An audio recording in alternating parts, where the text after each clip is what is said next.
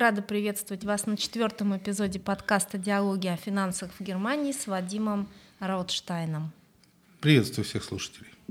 Сегодня хотела бы с тобой поговорить на очень жизненную тему, которая касается абсолютно всех – планирование бюджета. Мне кажется, что правильно планировать свой бюджет могут научиться абсолютно все люди вне зависимости от уровня дохода. Ты согласен? Согласен, этому можно научиться в любой момент, было бы желание. И это действительно никак не зависит от уровня доходов семьи. Как консультанту более чем 800 клиентов, можно сказать даже семей, э, по всей Германии, я прекрасно знаю, что своим семейным бюджетом порой не умеют управлять даже те, у кого доход намного выше среднего. Какие основные принципы грамотного планирования месячного бюджета ты можешь нам назвать? Для начала нужно сначала разобрать, куда уходят деньги. Полностью все статьи расходов. Четко записывать ежедневно все-все, что сегодня покупалось за день. Когда у нас будут перед глазами записи всего месяца, тогда мы можем проанализировать, куда у нас уходят деньги. То есть ты предлагаешь людям складывать чеки, записывать каждую свою покупку. Совершенно верно. Записывать все в самую простую Excel-таблицу. Не надо искать никаких приложений для телефонов. Это все только отвлекает. Просто в Excel-таблицу. Многие люди говорят, что живут в ноль. От зарплаты до зарплаты, да еще часто уходят в минус. Это вообще очень частая проблема. Что они делают на самом деле неправильно? Почему у них так происходит? Эти люди идут на поводу у своих хотелок. Просто вот очень просто. Хочу вот это и все. Не могут держать себя в руках, покупают все, что видят, все, что им хочется. Могут они этого или нет, они не анализируют. И в конце месяца, когда деньги заканчиваются не 30, а 20 числа, они начинают об этом задумываться, но тут же, после первого числа, когда приходит зарплата, опять забывают. Или идут и берут какой-нибудь потребительский кредит. Ну, не говоря уже об этом, да. Я даже знаю случаи, когда люди берут кредит на отпуск. Не дай бог. Не успевают выплатить его и до следующего отпуска, и берут опять кредит на отпуск. Это ужасно, конечно. Но э, таким людям можно помочь, если они к нам обратятся, ко мне или к моей команде, мы проанализируем совершенно бесплатно семейный бюджет, покажем ошибки и поможем разобраться, как правильно вести бюджет, чтобы быть всегда в плюсе. А правда, что можно э, планировать крупные покупки, и это помогает. То есть не покупать их спонтанно, а именно планировать в течение года, например, покупку телевизора или холодильника, если это надо.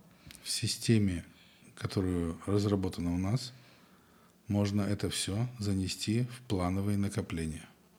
Есть накопления, которые делаются на покупки в течение года, какие-то крупные – есть накопления, которые делаются для покупок в течение более длительного срока. Там раз в 5-6 лет машина, например, мебель и так далее. То есть это все реально контролировать? Это можно контролировать и планировать, да.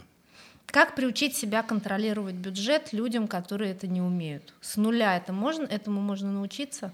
Да, у нас каждый, кто к нам обращается, получает эту информацию – и большинство людей, которые остаются нашими клиентами, мы им помогаем и сопровождаем и выводим их уровень расходов таким образом через определенное время, что у них начинается существенный плюс в их бюджете.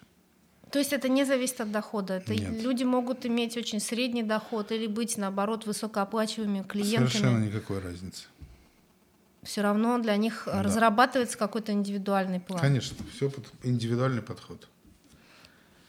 Чем ты э, и консультанты из твоей команды можете помочь обычным гражданам с планированием бюджета? То есть у вас есть какой-то авторский метод, который подходит абсолютно всем, или это как-то подстраивается под разных людей? Это не авторский метод, но это можно сказать, что это метод, который индивидуально подстраивается под каждую семью, и семье выдается правила или рамки, как это все делать. И по возможности мы это сопровождаем и контролируем. Знаешь, в интернете очень много есть информации о том, что, допустим, чтобы добиться успеха, нужно откладывать э, всем одинаково 10% от дохода. Ерунда полная. если я начну откладывать 10% от моего дохода, то что сделать с этими деньгами? Ну, то есть... И- или 10% от человека, у которого доход ниже среднего, ну что, это тоже мало. То есть эта цифра на самом деле это, Это- это такой рекламный ход. Да. На это не нужно ориентироваться. У Нет. каждой мы, мы- семьи... мы подходим инди- индивидуально к каждой семье, к каждому доходу. Отлично. Очень интересно звучит. Подводя итог, э, я могу сказать, что выглядит так, что процесс контроля и планирования бюджета не кажется таким уж э, сложным. Самое главное в нем что? Дисциплина и Контроль. контроль и регулярность. То есть это нужно регулярно делать. Действительно собирать чеки, действительно контролировать свои расходы, Да. кон- И- контролировать свои эмоции, я бы даже сказала, да, то есть чтобы не поддаваться каким-то внезапным желаниям. Это самое сложное. И следовать системе. Неуклонно следовать системе, что бы ни произошло. Скажи, о чем мы с тобой поговорим в следующем нашем подкасте? А давай пригласим к нам в подкаст одного из наших лучших учеников, который находится с нами вместе сейчас в Испании, на очень ин- интересной вилле. И мы проведем интервью о том, как ему учится, как ему нравится, и как он видит эту профессию как новичок. Да, для того, чтобы нам пригласить нашего э, ученика в подкаст, нам не нужно будет далеко идти, потому что мы действительно с тобой сейчас вещаем из Испании, из Свилы с прекрасным видом на море. И мы заряжаем наш подкаст э, позитивной солнечной испанской энергией. В таком случае в следующем подкасте мы сообразим на троих. С вами были Вадим и Ира. Подкаст «Диалоги о финансах в Германии». До новых встреч!